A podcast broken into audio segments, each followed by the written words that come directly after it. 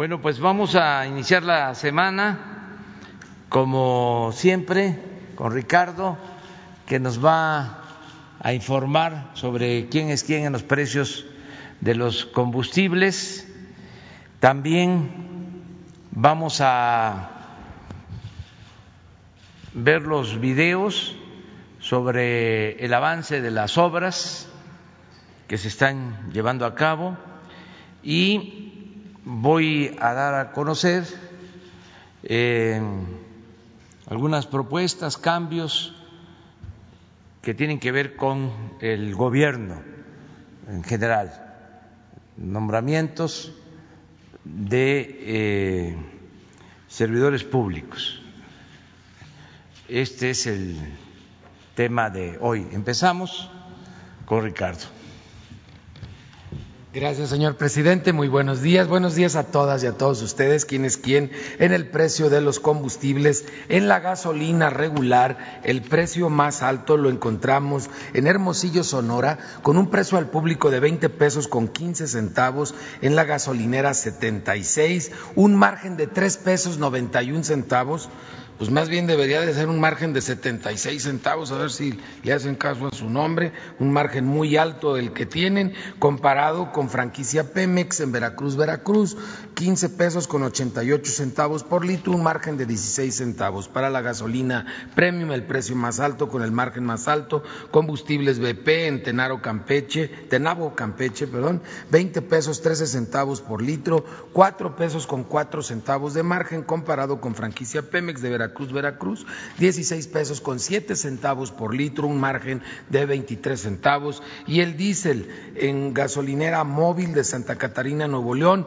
precio al público lo tienen a 20 pesos con 3 centavos, con un margen de 3 pesos 35 centavos, mientras que en Círculo K, en Ahumada, Chihuahua, está a 17 pesos con 61 centavos por litro, un margen de 16 centavos. Esas marcas que estamos viendo de Círculo K y 76 son marcas que no tienen muchas gasolineras, por eso no aparecen en esta tabla de la evaluación por marca, pero las que más gasolineras tienen que aparecen aquí, Redco, Arco y Chevron son las tres más caras, Chevron bajó a tercer lugar, Redco subió al primero de las más caras y de las más económicas Total G500 y Orsan son las más económicas con corte al día 4 de diciembre, la mezcla mexicana de petróleo 44 dólares, ese mismo día 19 pesos con 9 centavos el diésel, 18 pesos con 68 centavos la premium y 18 pesos con 12 centavos la gasolina regular. En el tema de verificaciones para expendedores de gasolina y diésel, tenemos eh, que recibimos 247 denuncias y quejas a través de la app de litro por litro y realizamos 156 visitas o verificaciones. Una semana buena porque Todas las gasolineras que visitamos esta semana se dejaron verificar, no hubo ninguna que no se dejara verificar. Y encontramos una en Morelia, Michoacán, que la cerramos completa y estamos haciendo ya la cadena de custodia de la Fiscalía General de la República de 14 rastrillos. En las 14 bombas, encontramos este aparatejo para puentear eh, la tarjeta madre y con eso pues darle en la torre a los consumidores robándoles. Si vemos nosotros en la app la más barata para la gasolina regular, 15 pesos 32 centavos en gasolinera móvil, Metepec, Estado de México, y la más económica, 15.79 BP, Puebla, Puebla, mientras que la más cara en franquicia Pemex, 21.59 precio al público en Mascota, Jalisco, y 20.45 también de gasolinera BP en Chilapa de Álvarez Guerrero. Hoy la más cara y la más económica de eh, la gasolina regular es de la misma franquicia de la BP, por eso es importante usar la app de la litro por litro que se descarga de manera gratuita para que ustedes compren donde está más económico, porque a veces la misma marca puede tener el más económico y el más caro. Para la premium, la más barata, 15.99, franquicia Pemex, Medellín de Bravo, Veracruz y G500, 16 pesos 39 centavos en Morelia, Michoacán. La más cara, 21.40, franquicia Pemex en Mascota, Jalisco y 21 pesos con nueve centavos. Franquicia Shell en Aguascalientes, Aguascalientes. Esta, esta gasolinera varias veces ha aparecido como de las más careras en el país. En el diésel, la más barata, 15.79 en Platinum, Culiacán, Sinaloa y 1669 franquicia BP en Veracruz. Veracruz, la más cara, 21 pesos con 78 centavos en Toluca, Estado de México y 20 pesos 79 centavos Redco, Hermosillo, Sonora. Seguimos monitoreando también los servicios sanitarios y ahora en el gas LP, ¿quién es quién? Para tanques estacionarios el precio más caro lo tiene Gas Express Nieto en Azcapotzalco, Ciudad de México, 12 pesos 73 centavos por litro, un margen de seis pesos 98 centavos. Estos angelitos ya lleva tiempo Gas Express Neto pasándose de rosca con sus clientes. Y la más económica en contraste, gas modelo de Gilotepec en Coroneo, Guanajuato, 8 pesos 51 centavos por litro, un margen de un peso 96 centavos. Ahí pueden ver claramente el contraste. Y nos vamos a cilindros de gas, donde Gas Express Nieto otra vez en Azcapotzalco, Ciudad de México, el precio más alto, 23 pesos 10 centavos por kilo, 11 pesos 92 centavos de margen, ya bajen los de gas express Nieto y gas de Oaxaca, en comparación en Guadalupe Etla, Oaxaca, 17 pesos con 40 centavos, un margen de 3 pesos 93 centavos, estabilidad en los precios como ha comprometido el señor presidente a lo largo de este año, una ligera baja en las últimas semanas para el gas LP, realizamos 49 verificaciones expendedores de gas LP, tres con infracción, dos aquí, ahora alto, dos no se dejaron verificar. Eh, las dos que no se dejaron verificar fue María Remedio Cetina Medrano en Tultitlán, México, eh, y está en el poblado San Mateo de Cuautepec. Y Dunas Gas en Zumpango, México, en la carretera Zumpango a Pasco. En general, las que se dejaron verificar las encontramos en buen estado. Muchas gracias. Gracias, Ricardo. Vamos a los videos.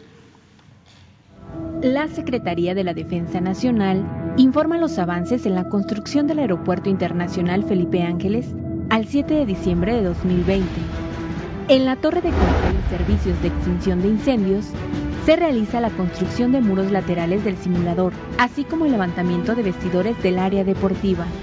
En el estacionamiento y terminal intermodal de transporte terrestre se continúa con el armado de acero de continuidad entre traves y columnas. En las redes hidráulicas y sanitarias generales se ejecutan trabajos de excavación de cepas, colocación de tubería, el relleno y compactación de capas en cruce de vialidades. En la terminal de combustibles y red de distribución se lleva a cabo el izaje, montaje y soldadura del tanque vertical atmosférico 1, la nivelación y conformación de terraplén en vialidad central para instalaciones de apoyo a la aviación. En la pista y plataforma militar se realiza la construcción de la losa de concreto de alta resistencia en calles de rodaje, construcción de la subestación eléctrica y de canales para el drenaje pluvial. A la fecha se han generado 58.223 empleos civiles. Faltan 469 días de construcción. Gobierno de México.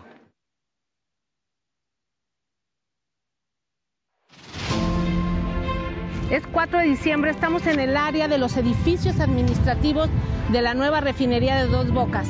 Va el video de esta semana. Dentro de la primera etapa de construcción se han realizado los trabajos de pila y cimentaciones de los diferentes racks de tuberías y ya se han construido los pilotajes donde estarán soportándolas, tanto en las plantas de proceso como en los racks de integración que unirán las plantas químicas para la interconexión de los procesos de refinación, ubicados en los paquetes 1, 2, 3 y 4. Prácticamente estos racks actuarán como soporte donde 750 kilómetros de tubería de distintos diámetros conducirán los productos de servicio, intermedios y refinados para interactuar en las fases de proceso químico y llevar el producto terminado al área de almacenamiento. Mientras tanto, también continúan los trabajos de armado de acero, colocación de cimbra y vaciado de concreto de la superestructura de los tambores de coque, donde alcanzan 20 metros de altura actualmente. En el paquete 4 avanza la construcción de zapata y anillo de concreto en tanques verticales de tratamiento de aguas amargas y aminas. En lo que respecta al área administrativa y de servicios, se avanza en la construcción de drenaje de los edificios salvaguarda, contra incendios, mantenimiento y telecomunicaciones, así como en el montaje e interconexión de estructuras metálicas en edificios administrativos. El cuarto de control presenta un avance notorio en el habilitado en cimbra y acero en losa de cimentación y en el vaciado de concreto en muros perimetrales. Continúa la construcción de ductos de telecom, instalación eléctrica, hidráulica y sanitaria. Respecto al paquete 5, área de almacenamiento, se concluyó la construcción de las cimentaciones profundas de 44 tanques verticales y 31 esferas de almacenamiento.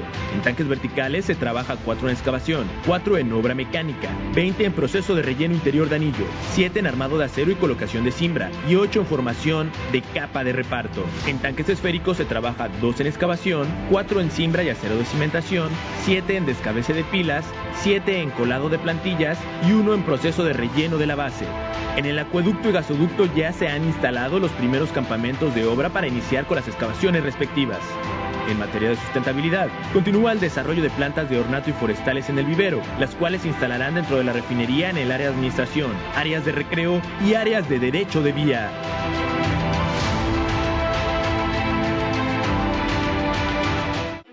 Tren Maya. Reporte de avances. Semana 16 de 157. En el tramo 1 finalizamos las labores de desmonte y desmontaje de vías para el primer subtramo. En el tramo 2 continuamos con los trabajos de corte y terraplén, desmontaje de vías y despalme. Se trabaja en modalidad nocturna para compensar retrasos por condiciones climáticas.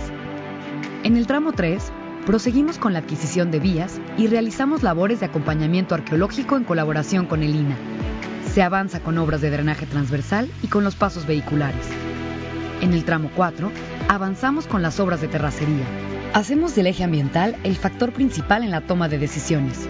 Preservar el patrimonio ambiental y proteger la fauna endémica del sureste son objetivos fundamentales para garantizar el éxito del proyecto. El tren Maya integra el eje ambiental en cada decisión de infraestructura. Con la construcción del drenaje transversal, restablecemos la continuidad de la red de drenaje natural del terreno, a partir de dos estructuras clave alcantarillas tubulares de concreto y alcantarillas de marco. Estas estructuras permitirán evacuar adecuadamente el agua interceptada por la construcción y además se diseñaron como estructuras que permitan el paso de vida silvestre. Emplear el sistema de drenaje transversal complementa la estrategia de pasos de fauna. Así, el tren Maya integra soluciones innovadoras, eficaces y sostenibles para ejecutar medidas para cuidar el medio ambiente. El tren Maya avanza. Gobierno de México. Construcción del tren interurbano México-Toluca. Reporte semanal. Medio ambiente. Conforme al trámite establecido, la SCT presentó a Semarnat las garantías que aseguran el cumplimiento de las condiciones establecidas en el resolutivo de impacto ambiental. Tramo 1, 36 kilómetros. Avance a la fecha 99.1% topes sísmicos. Para los viaductos de este tramo, de los 2.192 topes sísmicos se tienen 2.144 ya colocados. Estos elementos tienen la finalidad de limitar los desplazamientos de las traves durante los sismos. Viaducto 4 se realizó el tensado de cables de preesfuerzo en la primera etapa y se coló el concreto de la segunda fase del penúltimo claro. Además, se colocaron las ménsulas de apoyo para el último movimiento de la autosimbra en el tramo de cierre. Vía y catenaria. Avance a la fecha 43.2%. Se continúa con el montaje de postes, ménsulas y cables de la catenaria. Se avanza en los trabajos de replanteo para la próxima colocación de vía. Tramo 3, 17 kilómetros, avance la fecha 52.2%. Muro mecánicamente estabilizado. Para dar espacio a los apoyos del viaducto en el frente 2, fue necesario ampliar dos carriles de la carretera federal México-Toluca, donde se construyó un muro de contención de un kilómetro de longitud y 15 metros de altura, en el cual se colaron 1.339 micropilotes de concreto reforzado de 22 metros de profundidad. Frente 2, Carretera Federal. Se continúa con el montaje de columnas, capiteles y traves prefabricadas en este frente. Los montajes continuarán en horario nocturno hasta el próximo 18 de diciembre por seguridad de los usuarios de la autopista. Secretaría de Comunicaciones y Transportes. Gobierno de México.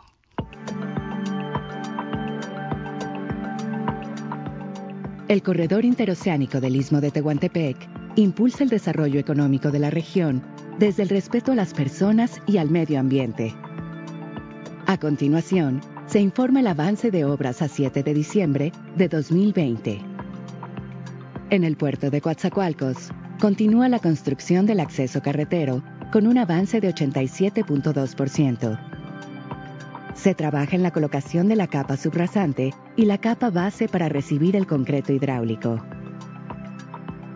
El dragado de construcción en la laguna de Pajaritos, que dará una profundidad de 34 pies a la zona de la nueva extensión de muelle, tiene un avance de 7.6%. En el puerto de Salina Cruz, para la conformación de 1.6 kilómetros del rompeolas oeste, se han creado 488 elementos de concreto de 16 toneladas cada uno, lo cual representa el 3.7% del total necesario. La reparación del rompeolas actual, que llevará 200.000 toneladas de piedra, tiene un avance de 5% para la renovación de las vías del ferrocarril del Istmo de Tehuantepec, hay obras activas en los cinco tramos. En el tramo 1, avanza el acondicionamiento de plataforma para recibir durmientes. En el tramo 2, se realiza la descarga de rieles. En el tercero, se lleva a cabo el ajuste de vía y durmientes. Continúa el calzado y nivelación de la vía en el tramo 4 y se realiza la construcción de cunetas de concreto en el quinto tramo. La plataforma logística del corredor interoceánico generará nuevas oportunidades para el istmo y para todo el país. Gobierno de México. Avances del proyecto prioritario Bosque de Chapultepec, Naturaleza y Cultura En materia cultural y de infraestructura, se continúa con la obra de la calzada Molino del Rey, que cuenta con un avance del 40% dentro del complejo cultural Los Pinos. También dentro del complejo, inicia la construcción de un kiosco de servicios frente al acueducto Santa Fe, el cual contará con área de información, área de cafetería, áreas de almacenamiento y sanitarios. En materia ambiental, avanza el concurso del Jardín Etnobotánico, Centro de Cultura Ambiental Chapultepec. La primera etapa concluyó con la inscripción de 122 equipos interdisciplinarios, conformados por biólogos, ecólogos, ingenieros, arquitectos, paisajistas y artistas que diseñarán para la segunda sección del bosque de Chapultepec propuestas de un espacio dedicado al conocimiento de la riqueza natural del país y los retos ambientales que se enfrentan. Bajo la coordinación y financiamiento del CONACYT, el Centro Geo analiza la calidad de los suelos de las cuatro secciones del bosque de Chapultepec. Como resultado de este proyecto, podremos conocer el estado de salud de la tierra en términos de su capacidad para aportar nutrientes y dar soporte a la vegetación.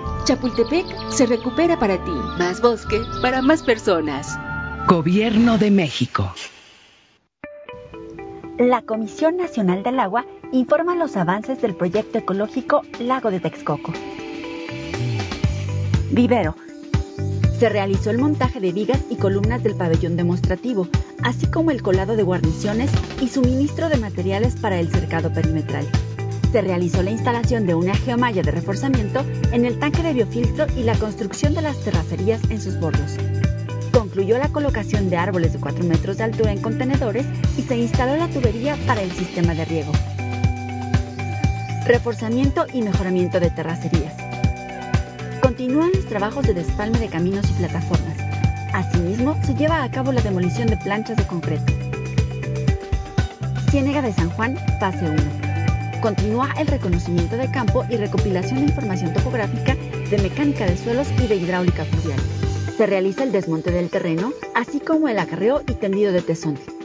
Juntos, restauraremos la riqueza natural de la región y fortaleceremos el manejo hidráulico del Valle de México en beneficio de sus habitantes, en especial de su población más vulnerable. Gobierno de México.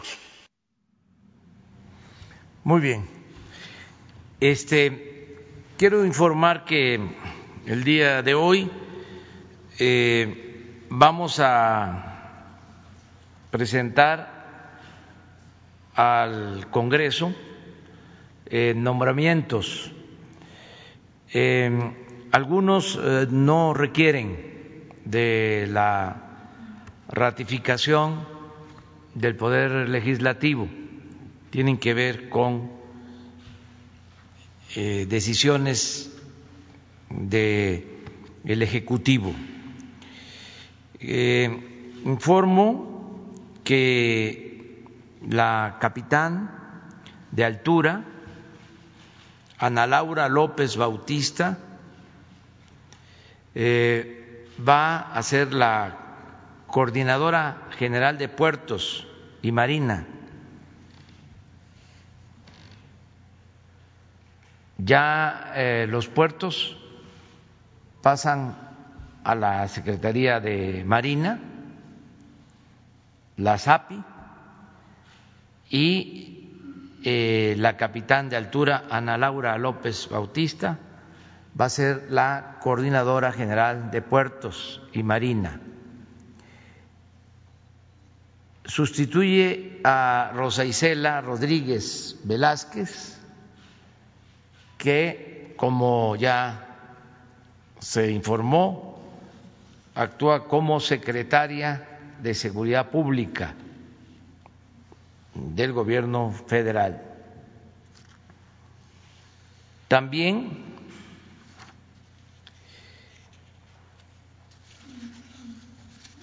voy a proponer el día de hoy al Senado de la República dos eh, nombramientos para subgobernadora del Banco de México y miembro de la Junta de Gobierno del mismo banco. Estoy proponiendo a Galia Borja Gómez.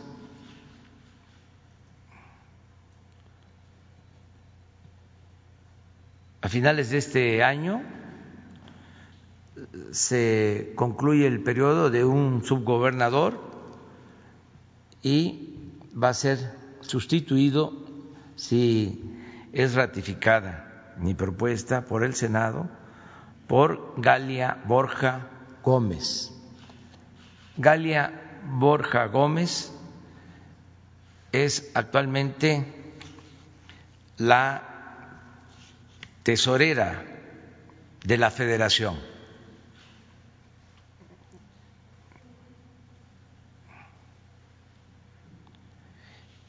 Y a Galia Borja Gómez la va a sustituir como tesorera de la federación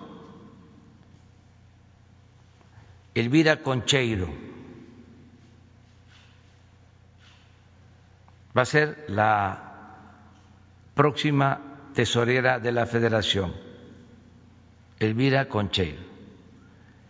Este nombramiento requiere la ratificación de la Cámara de Diputados.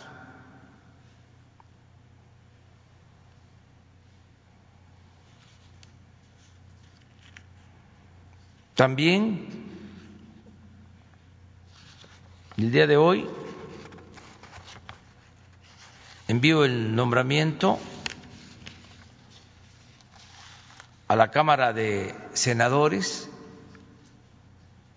de Graciela Márquez Colín para que sea miembro de la Junta de Gobierno del Instituto Nacional de Geografía y Estadística, el INEGI. Graciela Márquez Colín, que actualmente se desempeña como secretaria de Economía. Graciela Márquez Colín va a estar como miembro de la Junta del Gobierno del Instituto Nacional de Geografía y Estadística, el INEGI el año próximo tengo que hacer la propuesta para la presidencia del INEGI. Y el propósito es que ya eh, se tenga a una representante vinculada a nuestro gobierno en el INEGI. Y a Graciela Márquez Colín la va a sustituir en la Secretaría de Economía Tatiana Cloutier Carrillo.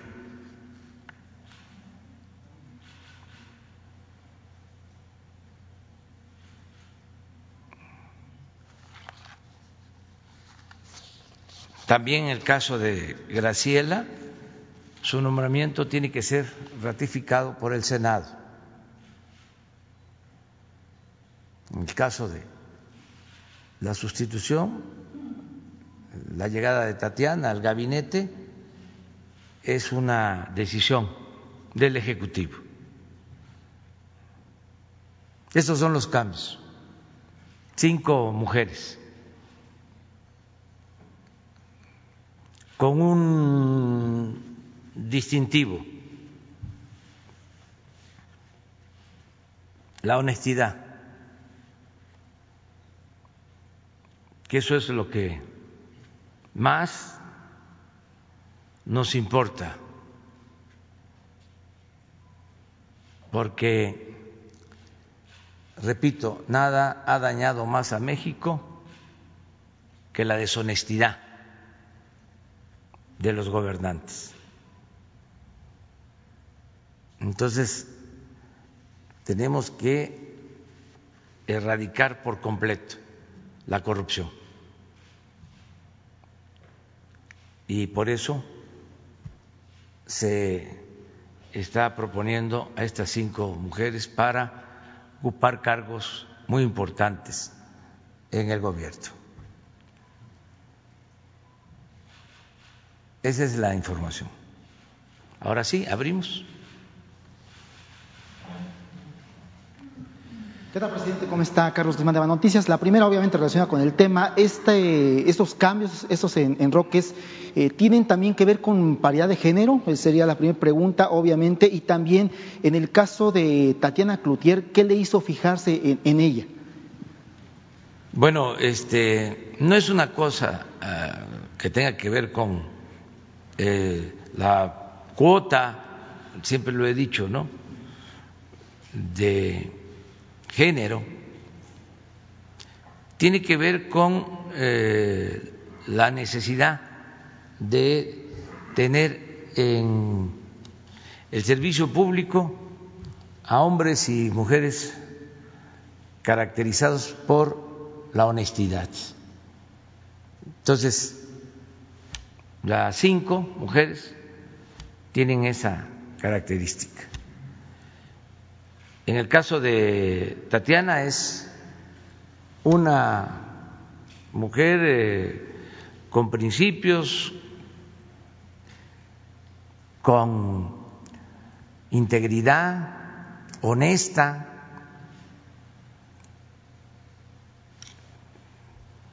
y va a ayudarnos eh, para que se siga eh, promoviendo la actividad económica en el país y se tenga buenas relaciones con el sector empresarial, con el sector obrero,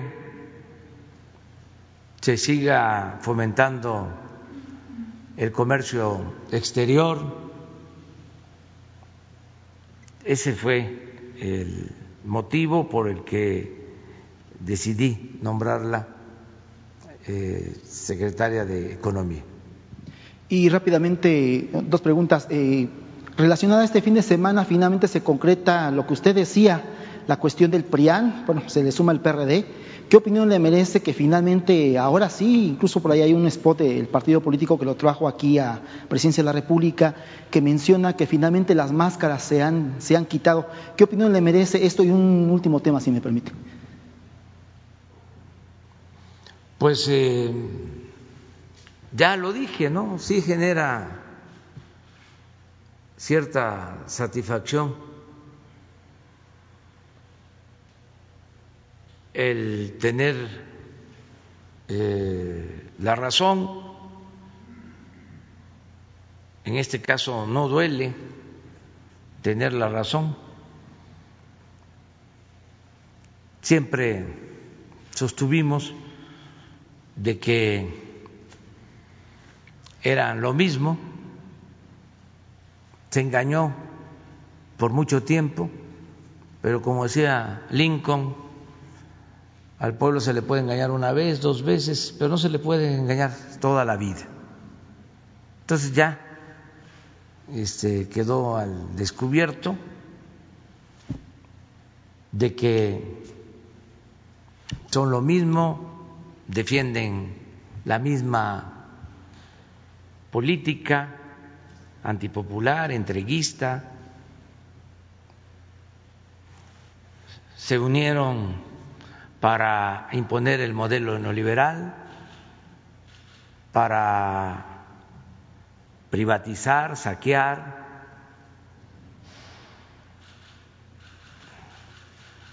imponer un régimen antidemocrático, corrupto, que llevó al país a una grave crisis económica, social, una crisis de pérdida de valores, porque durante todo el periodo neoliberal en que ellos dominaron, lo principal era el triunfar a toda costa sin escrúpulos morales de ninguna índole. Era robar y robar y robar. Y ahora que se está llevando a cabo una transformación, un cambio, pues este no se aguantaron los este dominó el ansia ambición y este y deciden quitarse la máscara y unirse. Es un hecho, la verdad, histórico, porque oficialmente se unen el PRI y el PAN. Antes se daba de facto la alianza, de hecho, pero ahora es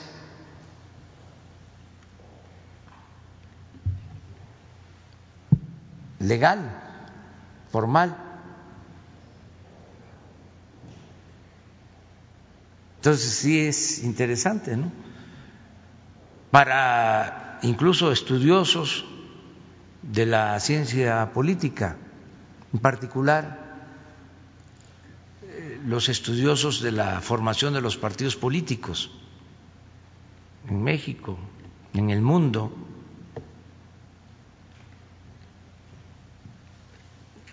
los teóricos sobre partidos políticos.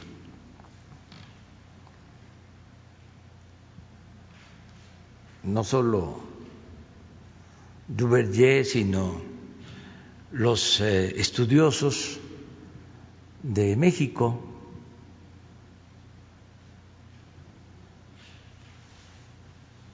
sobre la formación de los partidos. Ya murió uno de los mejores estudiosos de el PRI, Luis Javier Garrido. Es una tesis de doctorado en Francia sobre el surgimiento, el nacimiento del PRI. Todavía vive mi maestro Octavio Rodríguez Araujo, también estudioso de la formación de los partidos políticos. Ahora es maestro emérito de la facultad, pero esto yo creo que no lo imaginaba así, porque se funda el Partido Comunista en 1919, si la memoria no me falla, Así es. Luego el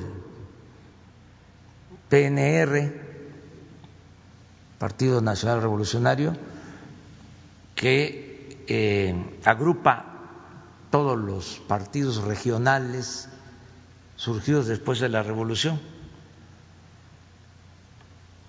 Plutarco Elías Calles eh, los junta y se funda el Partido Nacional Revolucionario, PNR, 1929,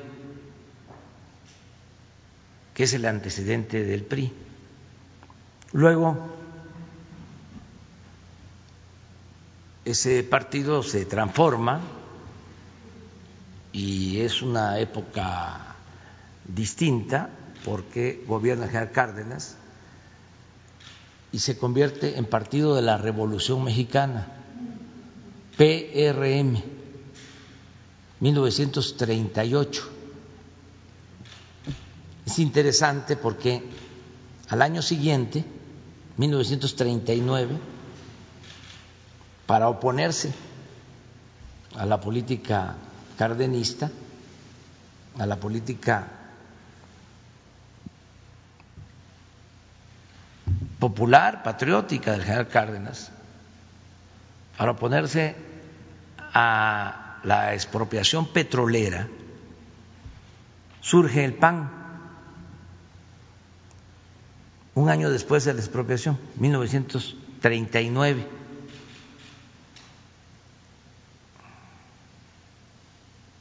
Luego, el Partido de la Revolución Mexicana se vuelve eh, a transformar en 1946, ya con el nombre del PRI.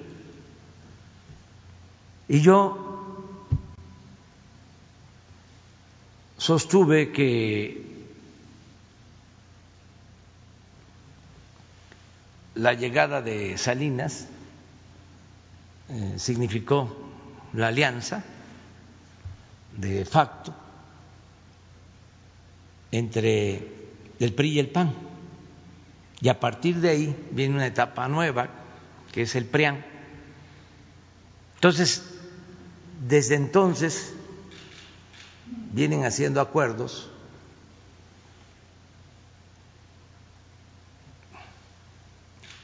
Eh, apuestan a la llamada alternancia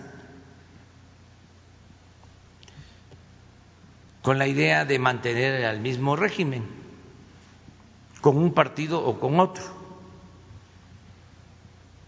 Entregan la primera gubernatura, no quiere decir que no hayan ganado los panistas en Baja California, pero eh, les permitieron les dieron facilidades, no les eh, pusieron eh, tan fuerte el, el, pie eh, del acelerador en el fraude, como se hizo en Michoacán en aquel entonces. Entonces, la primera gobernatura era para demostrar que había pluralidad, simular. Y a partir de ahí pues este, los acuerdos, hasta el último acuerdo de la reforma energética, de la reforma fiscal, de la reforma educativa, todo esto en el Congreso. Mientras una minoría se dedicaba a saquear. Entonces, se logra el triunfo nuestro en el 18, se inician los cambios.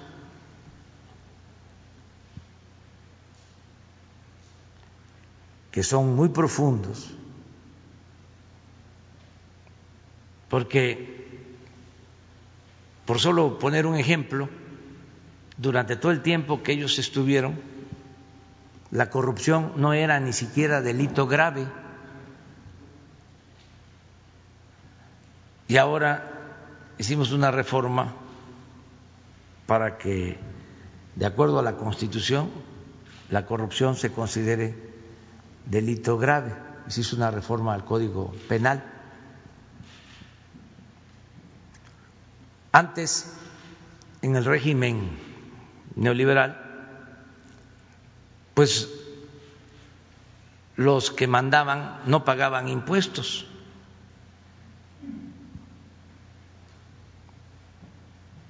Entonces ahora, pues tienen que pagar los impuestos. En dos años hemos cobrado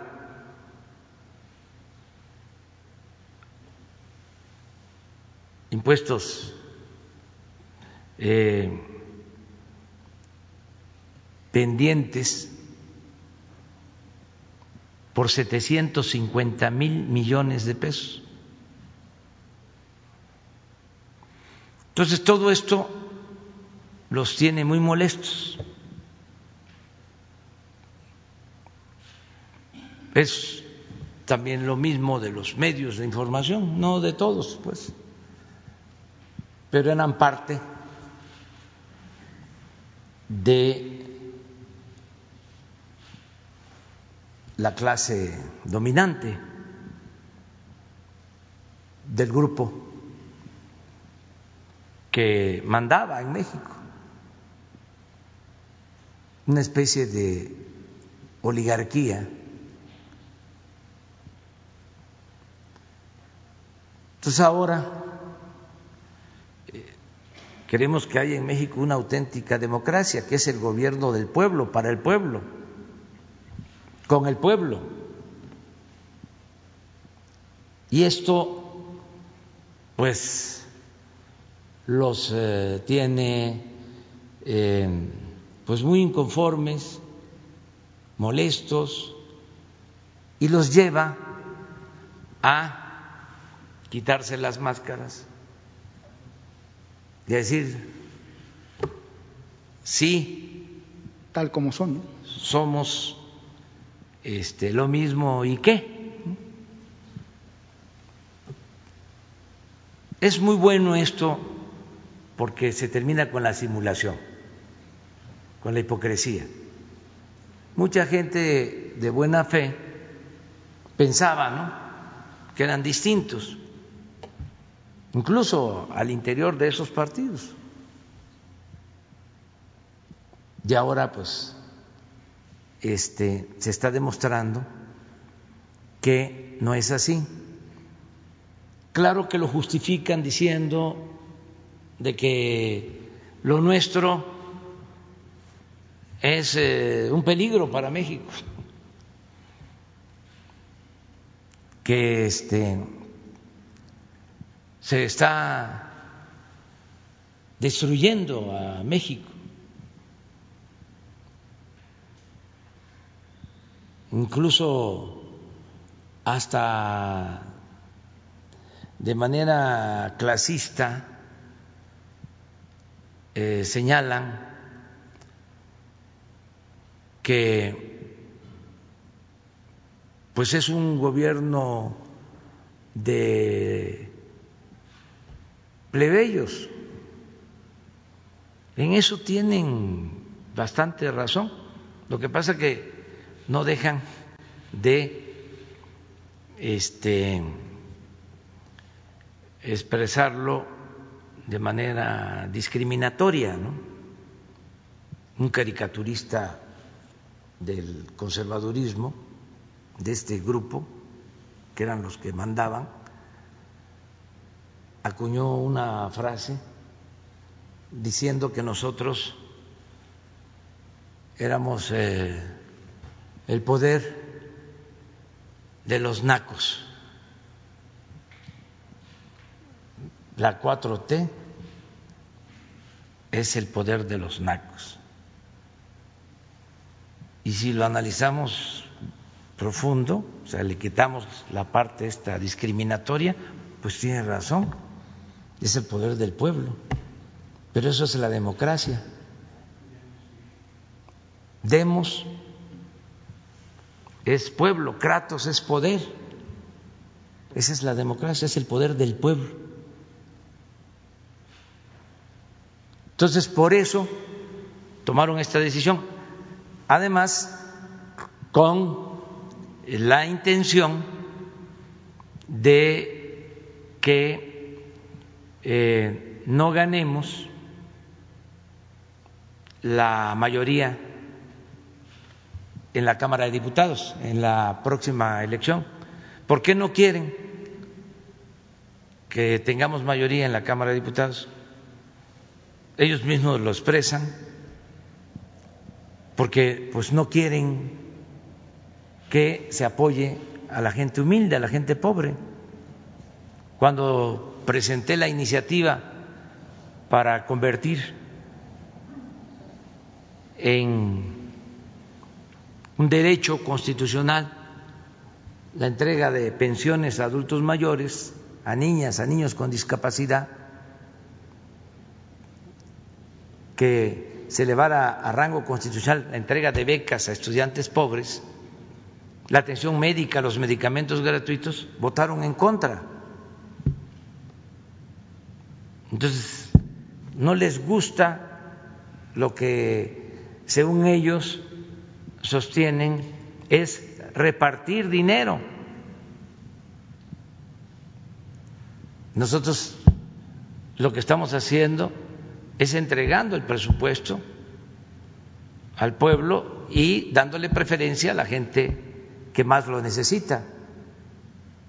Y siempre lo he dicho, hay gobiernos que dan y hay gobiernos que quitan. Y a mí me llena de orgullo representar un gobierno que da aunque a eso le llamen populismo, paternalismo, porque no les creo su cuento de que lo que va a los pobres es paternalismo, es populismo y lo que va a los de arriba es fomento o rescate, como lo han hecho históricamente. Entonces, quieren eh, que no tengamos mayoría en la Cámara de Diputados. ¿Por qué? Bueno, porque la Cámara de Diputados tiene la facultad exclusiva de aprobar el presupuesto.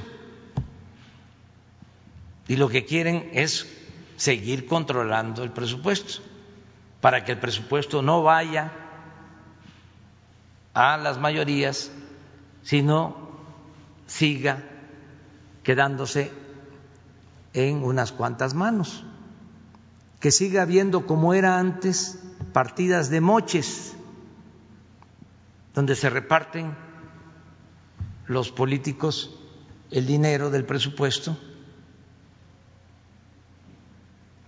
o se utiliza el presupuesto para entregar contratos, concesiones, compras a los allegados al régimen. Entonces, por eso dicen, vamos a unirnos, toda la alianza no es solo para ganar gubernaturas, para ganar presidencias municipales, para ganar congresos locales, no, lo fundamental, lo que quiere Claudia X González y todos los patrocinadores de este enjuague es que no tengamos mayoría en la Cámara de Diputados. ¿Quién va a decidir al final de cuentas? Pues el ciudadano. Ya convirtieron la elección del año próximo en un referéndum va a ser este eh, quieres que continúe el proyecto de transformación o lo frenamos, lo cortamos, lo paramos de tajo. Así está. Entonces no tenemos por qué quejarnos porque no nos vamos a aburrir este, va a estar interesante. Vamos a ver qué opina el pueblo.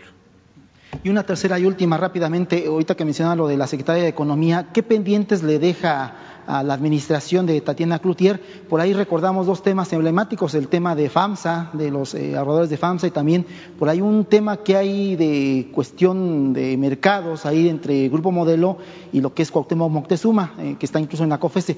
¿Qué temas como estos le deja pendientes a la administración entrante? Mire, eh, Graciela Márquez es eh, una profesional realmente de primer orden, hizo un buen trabajo, está haciendo un buen trabajo en economía, ella y su equipo. Pero también eh, necesitamos llevar a cabo cambios en todas las áreas. Es que fueron 36 años de predominio de la política neoliberal. Entonces, eh, tomaron el gobierno y hay áreas en donde eh, prevalece la tecnocracia todavía. Entonces necesitamos eh, ir dándole pues este una eh, visión social a la administración pública. ¿Qué caracterizó al periodo neoliberal? Bueno, eh, era en lo administrativo elevar a rango supremo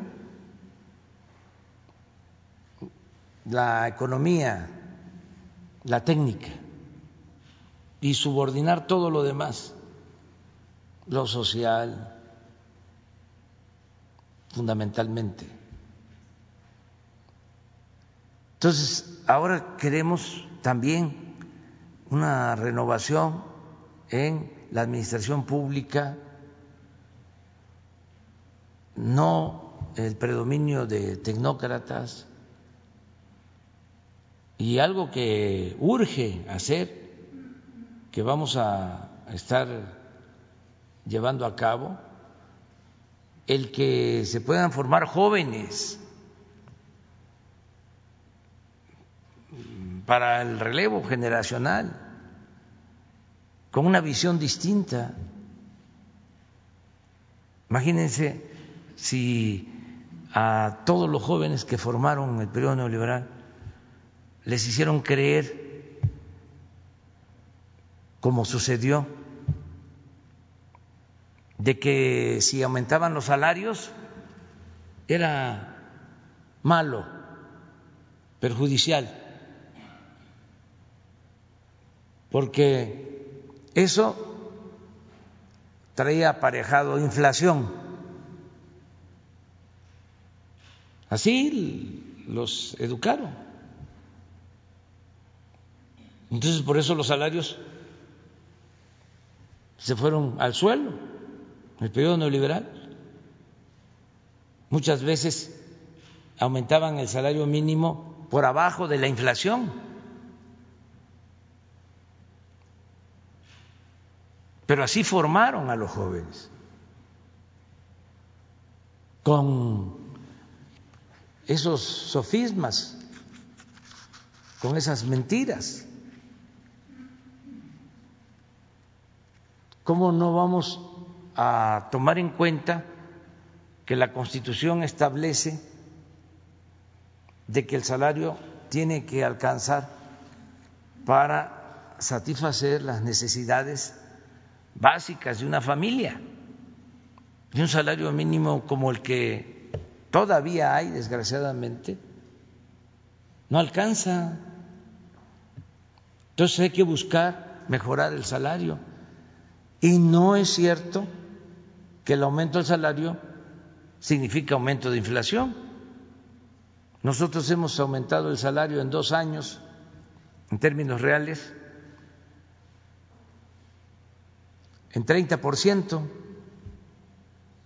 y la inflación promedio es de 3.5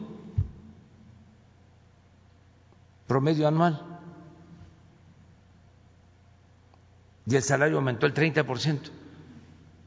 No pasó nada, está eh, controlada la inflación. Entonces, se requiere, esto también corresponde atenderlo a las universidades, que también se eh, volvieron muy tecnocráticas, neoliberales. Entonces, es una etapa nueva y hay que darle oportunidad a jóvenes con una visión distinta, eh, ya no la misma concepción neoliberal, tecnocrática, este, privatizadora. ¿Cómo es eso de que era indispensable privatizar, entregar los bienes del pueblo, de la nación, a particulares? ¿Qué clase de política es esa? Si el gobierno tiene que procurar el bienestar del pueblo, la felicidad del pueblo, Pero bueno, son los cambios. Adelante. Gracias, presidente. Lisbeth Álvarez, de Zona de Medios Globales. Presidente, con esta oleada de mujeres para el INAI, ¿no sería bueno también que llegara una mujer? ¿A dónde? Al INAI. Que estuviera llegando también una mujer al cargo. Sí, pero no sabemos este, cuándo hay este, el vencimiento de este, los, los cargos y algunos corresponde hacer la propuesta al Ejecutivo y otros los propone directamente el Senado. No sé cuál sea el caso, este, pero sí eh, vamos a que se cuide mucho eh, el que sean eh, personas honestas, hombres o mujeres,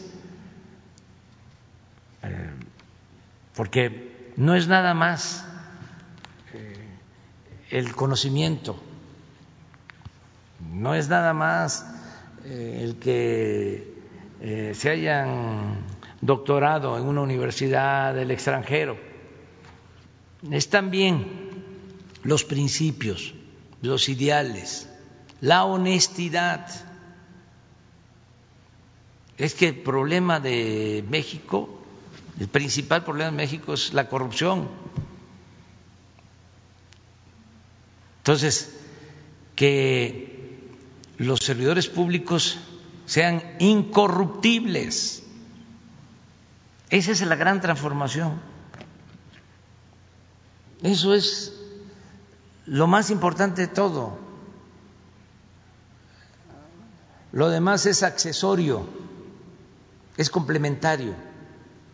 Pero si se destierra la corrupción en el país, se lleva a cabo una gran transformación, que ese es el objetivo que perseguimos. Imagínense cómo iba a salir adelante el país si las grandes corporaciones que tenían secuestrado al gobierno no pagaban impuestos. Si tenía que pagar impuesto, ahora sí, la plebe, los nacos, el pueblo raso y los de arriba no.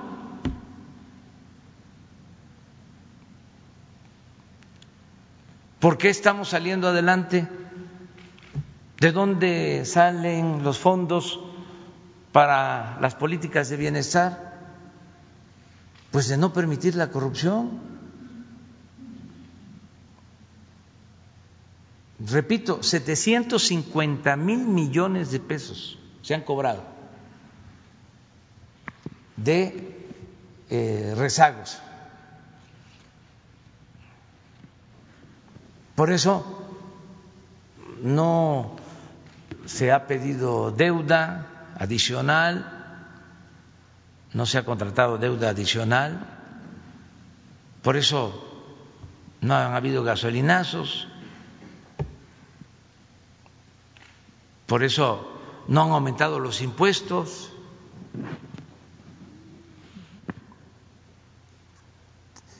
Entonces, sí dañaba mucho la corrupción. Era lo que daba al traste con todo. No alcanzaba el presupuesto. Porque este todo se pagaba eh, con sobreprecio y eh, había también muchos lujos todo esto de los fideicomisos que los defendieron tanto. Imagínense, este, 90 fideicomisos en el CONACIT, 90. Y entregaban el dinero, nadie rendía cuentas. Y se suponía que era para la investigación, para la innovación, para la ciencia y la tecnología. Y si este, hacían algo era construir edificios para la ciencia y la tecnología. Construcciones muchas veces este, eh, dejadas eh, sin terminar, en proceso, costosísimas, también contratos entregados a partir de la corrupción. Entonces todo eso se está terminando y nos alcanza el presupuesto y vamos bien. Entonces por eso es el enojo, ¿no? Pero vamos a, seguir este, adelante. Sí, comentar que este cambio se da el 10 de diciembre del INAI. Y bueno, en otro tema. Pero no sé si corresponda a nosotros si es este, propuesta nuestra, si vamos a, a procurar que sea una gente honrada, sobre todo en estos organismos donde este, se han dedicado a hacerse de la vista gorda, que esa fue otra característica del periodo neoliberal, para simular de que se combatía la corrupción, para simular de que había transparencia, empezaron a crear organismos. El organismo de la transparencia, siempre lo digo, este, se inauguró eh, resolviendo mantener en secreto las condonaciones de impuestos que se dieron durante el gobierno de Vicente Fox. Y su momento estelar fue cuando también resolvió mantener en secreto toda la información de Odebrecht. ¿Y cuánto cuesta mantener ese organismo? También dinero del presupuesto, que es dinero del pueblo. Mil millones de pesos al año. Pero los directivos, consejeros, se dan la gran vida. ¿Y de qué sirven estos organismos? Son floreros y antes para simular de que de esta manera el gobierno se preocupaba para que no eh, hubiera corrupción. Entonces ya este, se termina la simulación. Yo creo que todo esto viene de tiempo atrás, también para los historiadores. Es interesante el que se pueda constatar el origen de la simulación en la política de nuestro país. Yo creo que se originó todo el modelo de simulación política durante el porfiriato no pudo la revolución con eso. Porfirio fue el artífice, el creador del modelo de simulación, porque no se dejaba de este, cumplir con la Constitución en el porfiriato. Este, nada más que se cumplía en la forma y se violaba en el fondo. Pero la Constitución establecía que el presidente debía de rendir un informe cada seis meses y ahí estaba el informe. Y funcionaban los tres poderes, nada más que el poder de los poderes era el Ejecutivo. Pero eso se mantuvo. Este, continuó este, manejándose en todos los campos.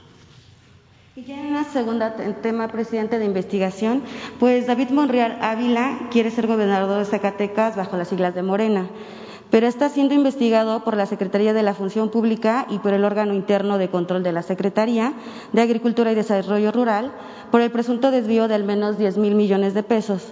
La Auditoría Superior de la Federación detectó que cuando David Monreal era responsable del programa Crédito Ganadero a la Palabra, en el cual entregó ganado viejo y pues enfermo. Presidente, ¿podría pedirle a la Secretaría de la Función Pública, Irma Erendila Sandoval, que podría venir a la mañana para darnos el estatus de esta investigación? Sí, se están este, haciendo todas las investigaciones, pero no dejemos de tomar en cuenta que hay elecciones. Entonces, este, se acusa a diestra y siniestra a los posibles candidatos. Esto sucede en todos los partidos. Entonces, que lo eh, atienda eh, la función pública y existe la Fiscalía Anticorrupción que se acuda a estas instancias, pero que se actúe con seriedad, que no haya politiquería, que no porque va a competir por un cargo y voy a aprovechar para tirarle lodo, porque en una de esas este, me puede ganar. Entonces, vamos a, a mancharlo. La verdad, eso no funciona. Esa politiquería no tiene este, ningún efecto. Imagínense cuánto nos atacaron a nosotros. La campaña aquella de que yo era un peligro para México, que es parecido a lo de ahora. Pero nadie, ¿eh? había este, recibido tantos ataques mm, cuando estaban los medios en su apogeo, sobre todo las televisoras, con la máxima de Goebbels, de que una mentira que se repite muchas veces se puede convertir en verdad. Entonces, peligro para México, peligro para México, peligro para México. Los mismos de ahora, sector empresarial, no todos los empresarios, sino los este, jefes, representantes, financiando eh, los, los este, mensajes. Un día los vamos a poner aquí de cómo este, eh, estaban las bicicletas, ¿no? ahí estacionadas y eh, López Obrador un peligro para México, se caía la bicicleta, se caían las bardas, se cerraban las cortinas de los negocios, pero con todo. Y pues tuvo algún efecto, pero al final tuvieron que recorrer, recurrir al, fraude, a robarse la elección. Entonces eso no, no ayuda. Este, hay que tenerle confianza al pueblo y que sea el pueblo el que decida no estar este, pensando de que se va a manipular al pueblo. Este, si se acusa a alguien que quiere ser candidato, es hasta de mal gusto eso. Ya no deberían de eh, llevarse a cabo esas prácticas. Pero también somos libres, ¿no? Que cada quien exprese. Sara.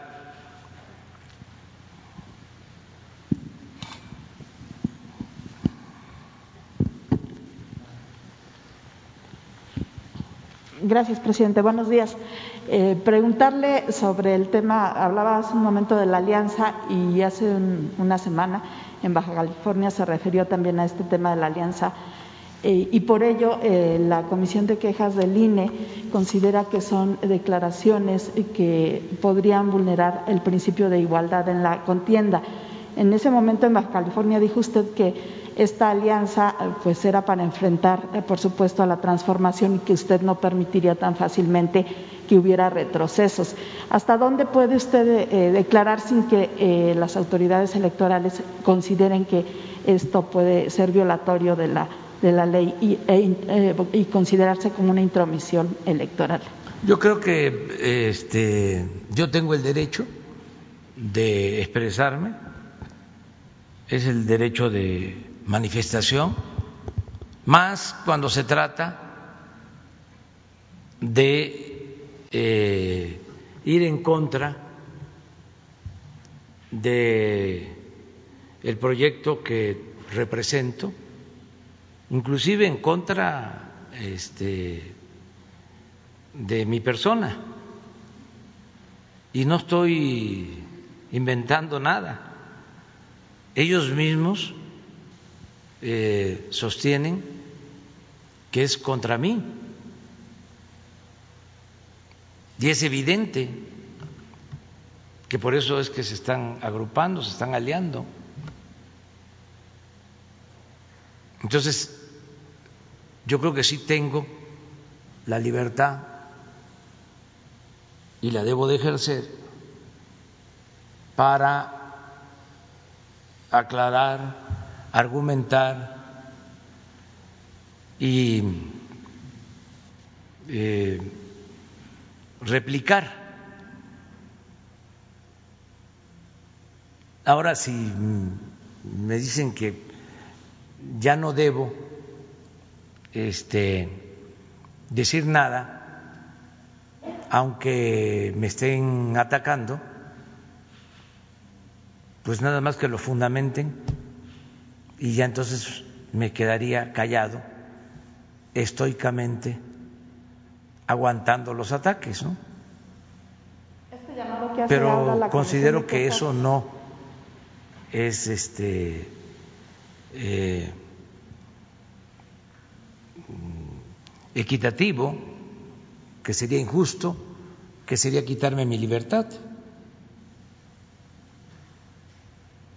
¿Va a responder eh, de alguno, de manera formal a este llamado que hacen en la Comisión de Quejas del INE para que... Sí, en ese sentido, de que este hay una oposición que no solo eh, cuestiona a partidos, sino cuestiona directamente al gobierno y cuestiona al presidente y que por eso yo respondo. Si consideran que no debo de responder, que no debo de este, ejercer mi libertad, pues que lo expresen la autoridad competente. Eh, preguntarle, presidente, por otro lado, sobre el tema de la subcontratación, si ya hay un acuerdo para, del outsourcing para que se entre en vigor o se apruebe hasta el próximo año y qué estaríamos viendo en los próximos días. Sí, hoy nos vamos a reunir de nuevo eh, y vamos a tener ya en esta semana un acuerdo en un sentido o en otro, pero ya esta semana se resuelve este diferendo esta eh, mm, situación que se está dando con la subcontratación, porque estamos dialogando, porque el propósito es este convencer, no imponer. Y estamos en muy buenos términos dialogando con el sector empresarial para que este no se afecte a los trabajadores con la subcontratación. ¿Pero que, sería ya para el próximo año? Sí, de que se tiene que atender el problema, eso no hay duda, porque eh, se ha abusado de las normas actuales. No es posible que se despida a tantos trabajadores en el mes de diciembre de cada año solo para no reconocerles sus derechos laborales, sus aguinaldos, el reparto de utilidades y otras prestaciones. Eso no. Y además para no pagar también eh, cuotas en el Infonavit, en el Seguro Social, todo lo que afecta a los trabajadores. Entonces, eso eh, no se puede permitir porque es una simulación eh, y significaría complicidad de parte de nosotros el saber que se está cometiendo un ilícito de que se le están violando derechos a los trabajadores y no hacer nada. No eh, existe una oposición de parte de los empresarios. Ellos están de acuerdo en que este, no deben de haber estas injusticias. Lo que ellos quieren es que se pueda diferenciar entre los que necesitan esa subcontratación por la especialidad de algunas empresas y los que utilizan este mecanismo para eh, afectar a los trabajadores. Entonces, eso es lo que estamos eh, resolviendo. Gracias, presidente. Y finalmente preguntarle, ya Pemex informó de la cancelación de estos contratos eh, de, su, de su prima. ¿A usted qué, qué, reporte le dieron? ¿Cómo fue que se otorgaron? ¿Si hubo ahí algo Pues eh, lo que pasó es que el año pasado me vio el director de Pemex y me dijo, hay aquí un posible conflicto de intereses y di la instrucción de que no se otorgaran los contratos. Y al parecer no se otorgaron esos contratos. Pero luego, eh, como eh, mi prima tiene una empresa, venía contratando con Pemex de tiempo atrás, este, se reúne, se asocia con otras empresas, ya no aparece ella como la eh, responsable, participan en otras licitaciones y se le entrega el contrato a varias empresas, entre esas empresas la de mi prima. Entonces, en Pemex no se dieron cuenta o este hubo omisión y este se entregó el contrato o los contratos estos. Entonces, cuando el director de Pemex me informa, pues lo que le digo es, es que se actúe de conformidad con la ley, porque no somos iguales. Pues. Entonces he dicho de que aunque se trate de familiares, no va a haber corrupción, no va a haber influyentismo, nada que este, afecte la transformación de México. A Pemex, este, en el sentido de que debieron cuidar eso. Afortunadamente, pues tengo pues eh, la tranquilidad de que cuando me lo plantean respondo de que no. Eh, y eso pues me da tranquilidad de conciencia, porque pues no soy corrupto.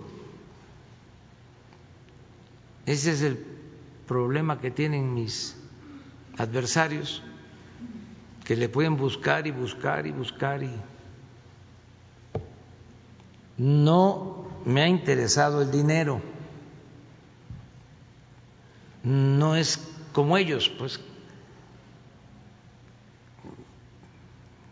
puede ser un periodista, pero este tienen eh, la deformación o el gusto de vivir en residencias y de tener departamentos en el extranjero. Su Dios es el dinero, pues. Entonces, yo no tengo esos gustos. Nunca me ha interesado el dinero. También, para que nadie se ofenda, siempre digo que no todo el que tiene es malvado, porque hay quienes han hecho su patrimonio de conformidad con la ley, con su trabajo, incluso que invierten, generan empleos y merecen respeto. Pero hay otros que hacen dinero de la noche a la mañana al amparo del poder público. Yo estoy en contra de la corrupción, no estoy en contra de los empresarios, ya así de claro, de los verdaderos em-, empresarios, porque hay quienes son traficantes de influencia, no son empresarios.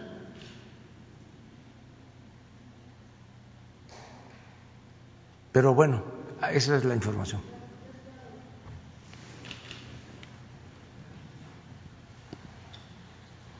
Señor presidente, muchas gracias. Muy buenos días. Eh, soy Ramsés Ancira, eh, representante de corresponsal en México de Los Ángeles Press, eh, periodista especializado en el tema de los derechos humanos y Premio Nacional de Literatura Testimonial Carlos Montemayor por lo cual mis preguntas van eh, enfocadas a ese aspecto y le agradezco mucho su respuesta. Eh, eh, por ello, tengo dos preguntas, pero la primera tiene que ver con el asunto de los presuntos culpables o de, o de los fabricantes, los culpables fabricados. el Estado mexicano eh, ha sido señalado en Naciones Unidas por detenciones arbitrarias, torturas y largas prisiones preventivas. Usted ha dado respuesta favorable en algunos casos, sin embargo las personas siguen en prisión. Uno de estos casos es el de George Curry, Layón, que además de la opinión de la ONU en 2017, su gobierno, a través de la Secretaría de Gobernación, reconoció su inocencia en el año de 2019. Aún así, una juez sin ninguna evidencia lo volvió a sentenciar por un homicidio. O el hijo de la periodista Judith Valenzuela del Río, de, de Río 12, su hijo Rafael Méndez Valenzuela, quien siendo inocente ya cumplió su condena por delitos fabricados durante el gobierno de Calderón y sigue preso. A este joven lo tuvieron en el Estado de México seis horas, quebrándole dedo a dedo este, hasta que se confesara culpable. Eh, tenemos también el caso de Luis Salvador Escartín, que lleva 18 años en prisión, también con delitos fabricados y ya se encuentra en tiempo de obtener beneficios de liberación, pero se los ha negado. Son muchos casos que están deteniendo la corrupción de los jueces. ¿Qué mensaje les puede dar a, sus víctimas? Eh, ¿Habría la posibilidad del indulto presidencial? Eh, los Ángeles Pérez no tiene los pelos de la burra en la mano, tiene los expedientes completos con pruebas científicas que ponemos a disposición de la Secretaría de Gobernación.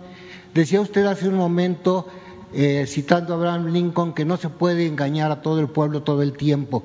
Y es cierto, sin embargo, la señora Isabel Miranda, por ejemplo, lleva 15 años engañando a las autoridades, presentando dos actas de defunción de la misma persona, con dos meses de diferencia, eh, presentando una gota de sangre que corresponde a una mujer, haciéndola pasar con un, por, de hombre, una gota de sangre con el ADN Wallace, cuando después se descubre que el hijo no era hijo biológico de Wallace, en fin, una serie de cuestiones de impunidad que quisiera saber ¿Qué puede hacer la presidencia? Porque sabemos del respeto por el poder este, judicial.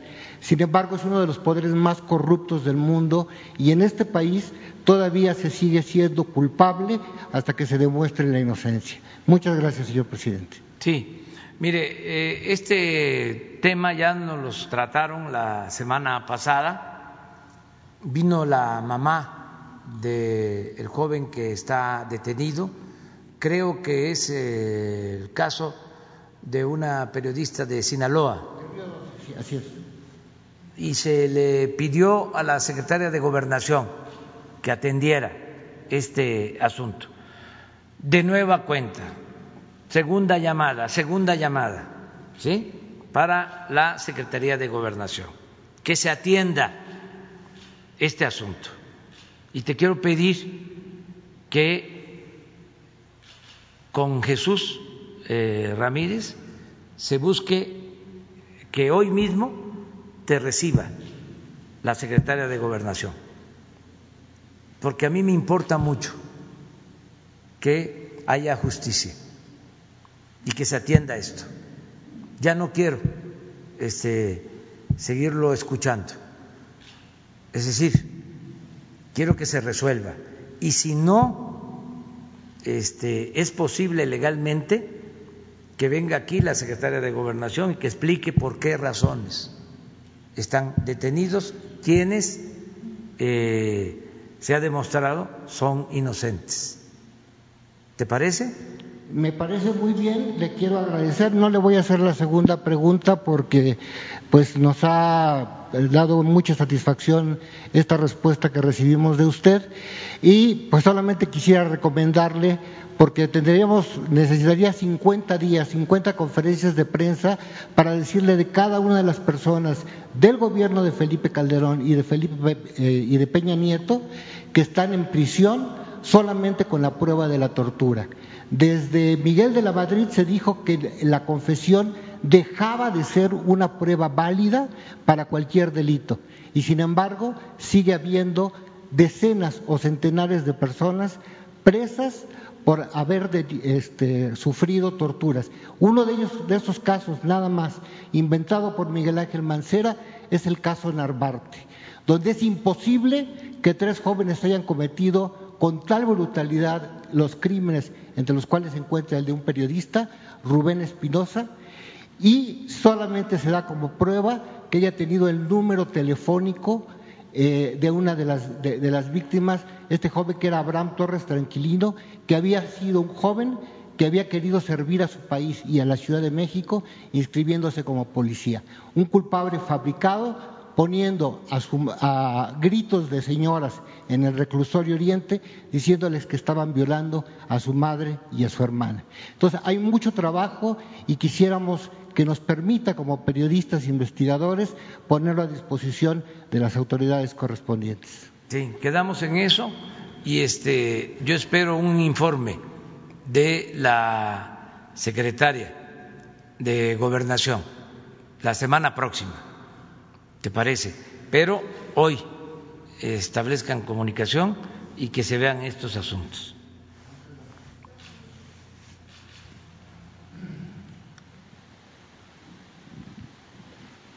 Gracias, señor presidente. Buenos días. Berenice Telles, del Diario Nacional, uno más uno. Eh, bueno, pues ya hay un aprendido más de este eh, tema de la estafa maestra y eh, bueno, pues hay esta persona, este, bueno, pues estamos hablando de 700 millones de pesos que desvió de la Secretaría de Desarrollo Social para el eh, a través de la Universidad Autónoma de Morelos. Y eh, eh, bueno, pues ya le había comentado esta situación, sin embargo, no hemos sabido que se recupere nada de esos recursos, ya hay detenidos. Si usted tiene información con respecto a esto y si me permite una segunda pregunta.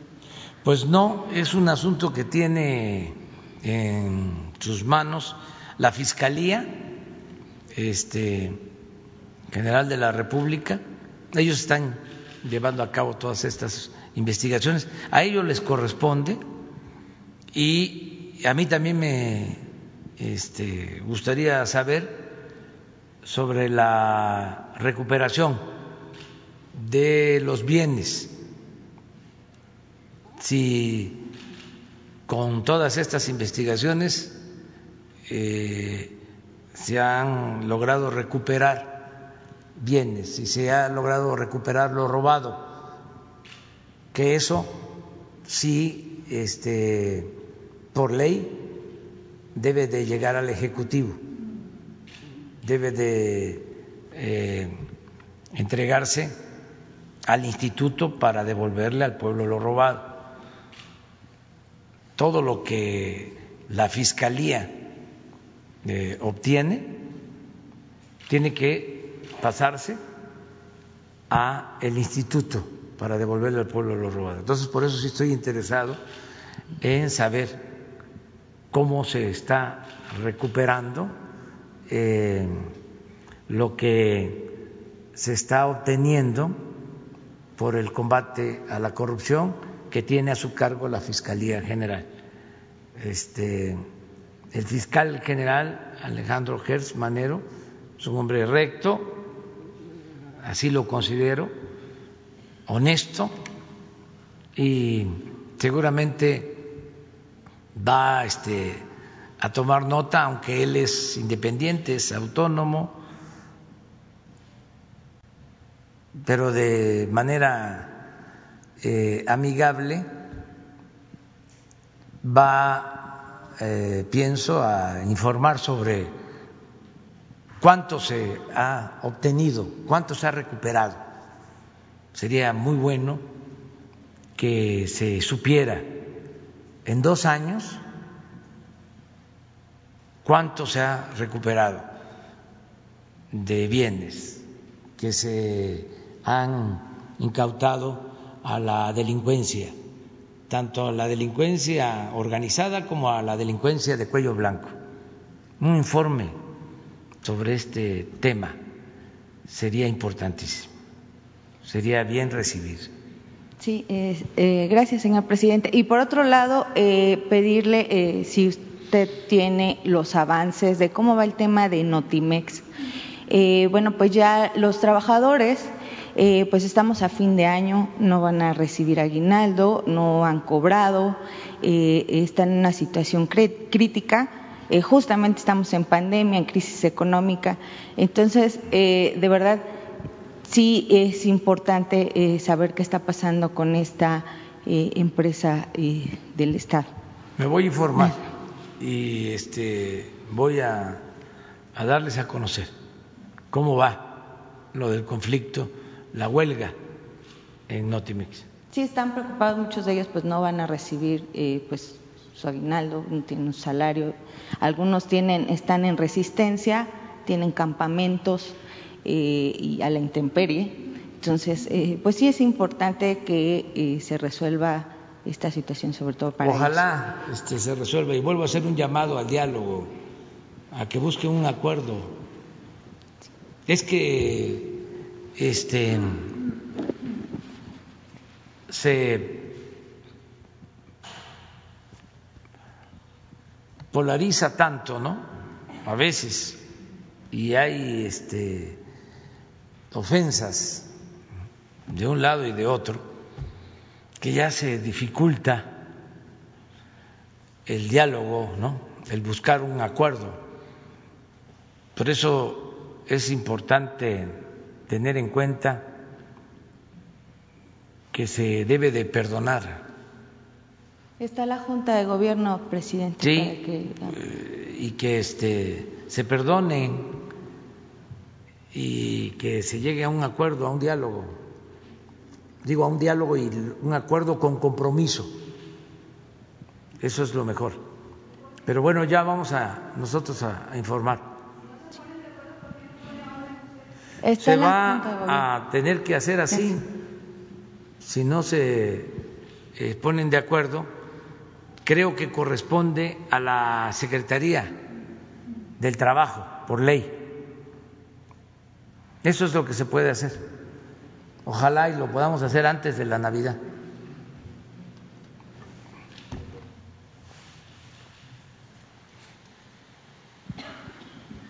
Gracias, presidente. Buenos días. El viernes anterior, bueno, usted hizo un llamado urgente a la población, sobre todo a los capitalinos, para que no salgan de sus casas salvo lo indispensable.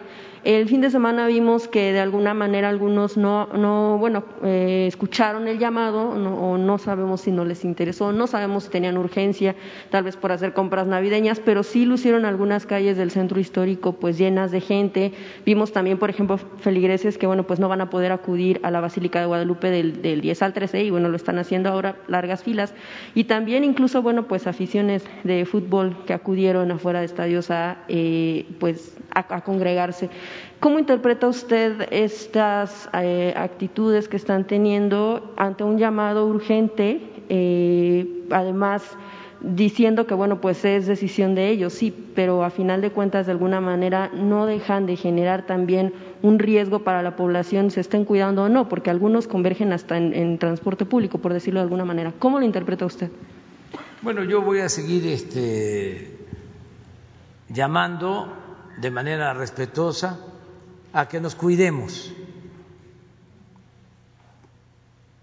Ya lo expresé, creo que mientras no se tenga la vacuna,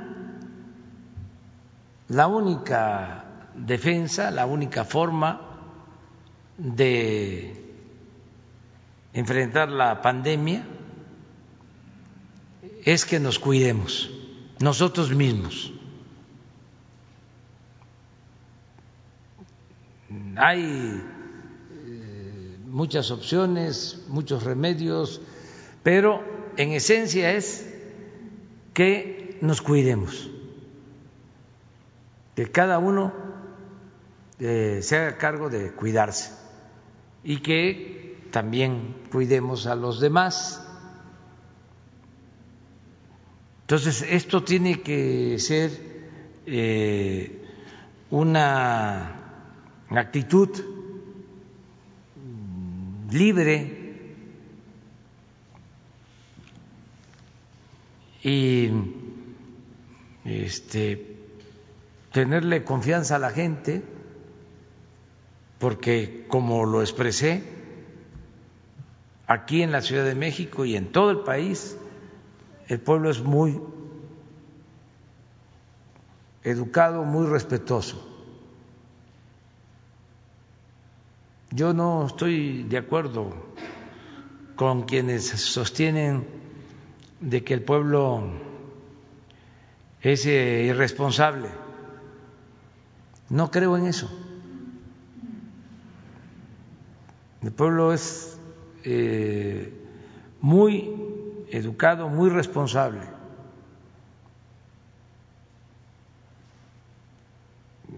Y, este, y ha ayudado siempre. Entonces, hay que seguir haciendo el llamado para que nos cuidemos,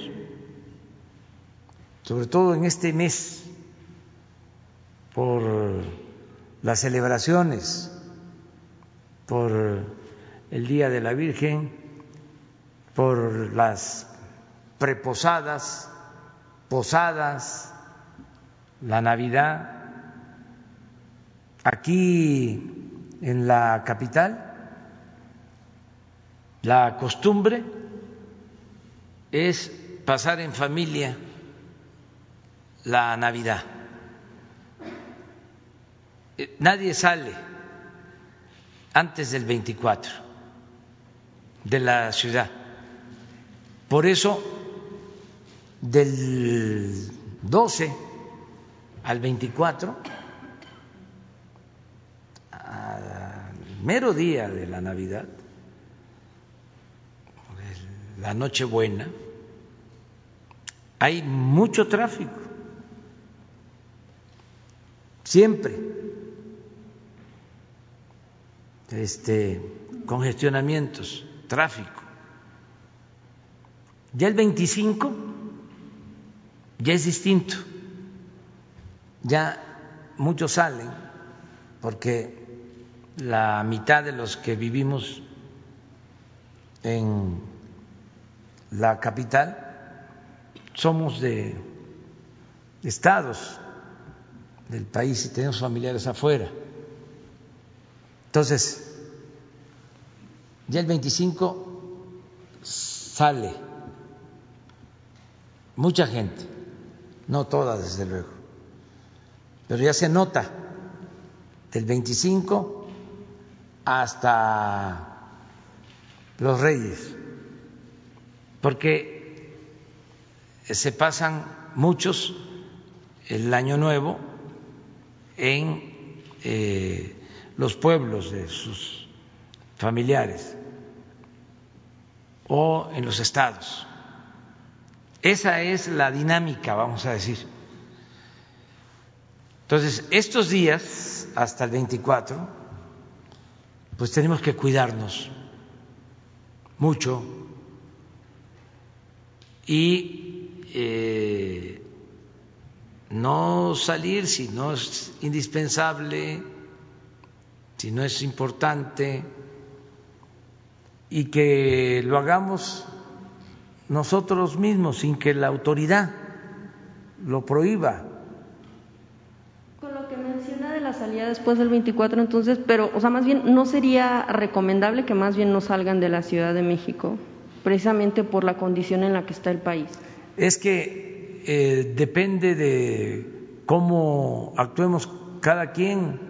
Si nos cuidamos, pues ya sabemos que no debemos de reunirnos con mucha gente, aunque sean familiares, ya sabemos que debemos de mantener la sana distancia, ya sabemos que tenemos que lavarnos las manos, que tienen que haber medidas de higiene, todo lo que se recomienda, pero depende de nosotros. Yo no estoy de acuerdo con las prohibiciones, no creo en eso, creo más en que la gente tome conciencia de que debemos de cuidarnos para no enfermarnos, que es mejor prevenir que curar, que es mejor prevenir que lamentar. Decirle también a la gente, tenemos camas hay ventiladores, con mucho esfuerzo y fatiga están los médicos que han actuado con heroísmo, las enfermeras, pero no queremos que nadie se enferme. Queremos evitar los contagios. Si lo que vimos el fin de semana se sigue repitiendo, el gobierno cómo debería de actuar ante esto. yo no este, descarto que la gente eh, se cuide, como ya lo hicieron al principio de la pandemia y como lo han hecho siempre. No creo en medidas extremas, porque entiendo el sentido de tu pregunta, decir, a ver, y si no hacen caso, entonces sí, pues no, porque sí van a hacer caso. ¿No avalaría que pase a rojo la Ciudad de México? ¿Mande? ¿No avalaría que pase a semáforo rojo la Ciudad de México? Es que eh, si se tiene un pueblo consciente, solidario, fraterno, responsable, que sabe autolimitarse, no tengo por qué estar este, pensando en fatalidades, en extremismos, en que se va a requerir la fuerza. No, no, no, no, no. Hay otras formas. Este es un pueblo muy consciente, muy responsable, muy avispado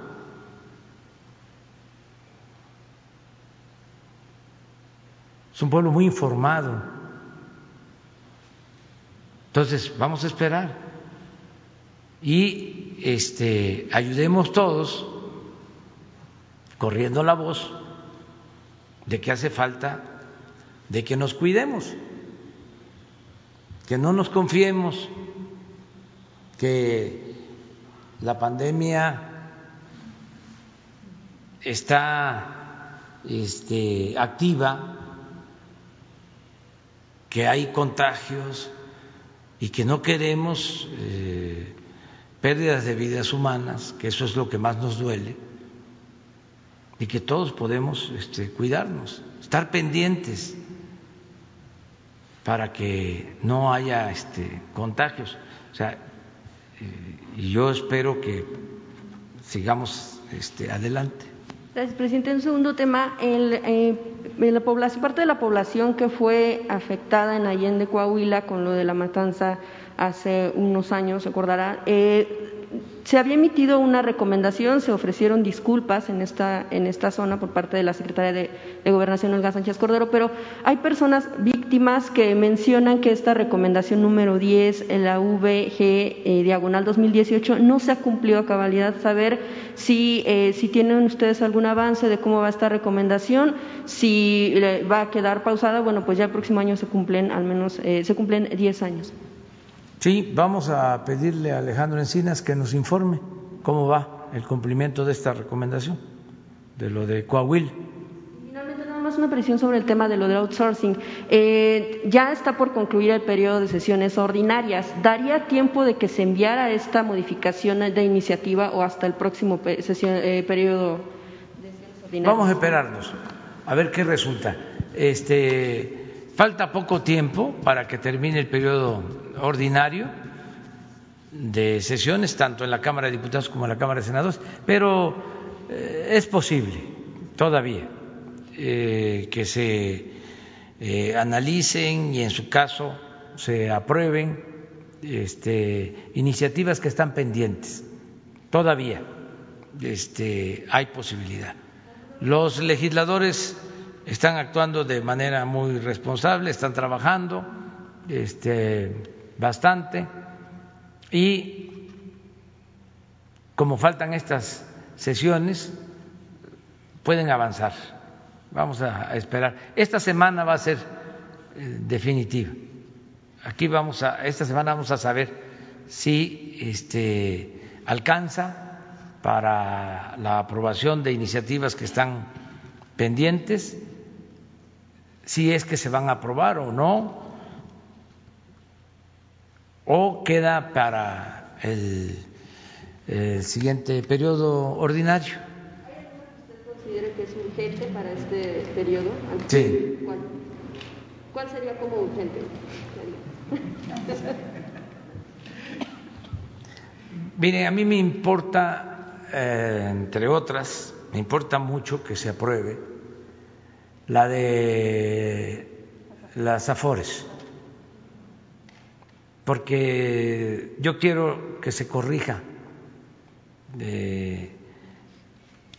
ese error que se cometió en contra de los trabajadores en 1997, cuando se aprobó esa ley para eh, administrar las pensiones este, por empresas particulares sin considerar el deterioro que iban a tener los salarios. Y sí eh, creo que sería eh, es una gran injusticia el que empezaran a jubilarse trabajadores y que recibieran eh, menos de la mitad de su salario. Imagínense eh, toda una vida de trabajo para recibir menos de la mitad del salario. Si eso no se corrige, eh, eso es lo que pasaría. Y no es para estar poniendo el dedo siempre, ¿no? En estos temas, pero eso es fruto podrido de la política neoliberal. Es que se olvidan esas cosas. Y eso es lo que quieren que regrese. Y yo sí quiero que regresen, pero que regresen lo que se robaron. Nos vemos mañana. Adiós, adiós.